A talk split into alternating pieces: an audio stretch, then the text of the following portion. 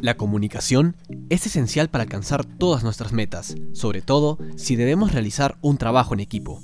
Por ello, es importante aprender a comunicarnos de manera efectiva con nuestros compañeros.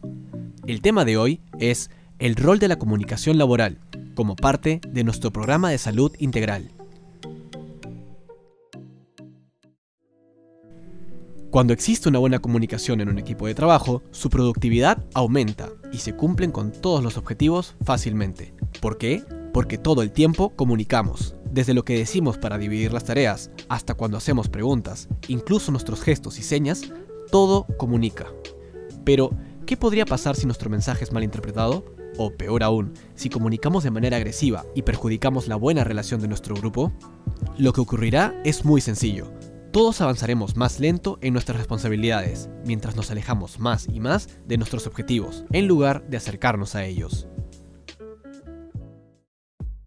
Hoy les compartiremos algunos tips para mejorar la comunicación con nuestro equipo.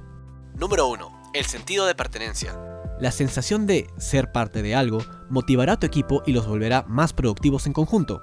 Es importante que existan buenas relaciones entre compañeros para afianzar ese sentido de pertenencia. Número 2. Saber escuchar. La escucha activa es muy importante para la comunicación efectiva.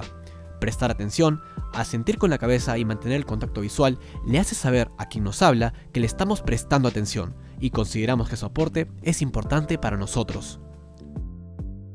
Número 3. Conoce tu entorno y a tu grupo. Aunque muchos no lo crean, diagnosticar los problemas y necesidades de nuestro equipo es parte de aprender a comunicar, ya que nos permite elegir mejor qué comunicar cuándo comunicar, pero sobre todo, cómo comunicar algo. Número 4. Apunta a la claridad. Intenta que tu mensaje sea lo más preciso y entendible posible, utilizando palabras sencillas y diciendo solo lo necesario. Finalmente, número 5. Procura resolver conflictos, no crearlos. El motivo por el que te comuniques debe ser, en primer lugar, para resolver un problema o colaborar con tu equipo, Nunca pierdas de vista ese objetivo y así evitarás malentendidos. Con lo aprendido el día de hoy, podrás comunicarte de manera efectiva con tu equipo, trabajar juntos por un mismo objetivo y sobre todo mejorar el compañerismo. No lo olvides, es imposible no comunicar.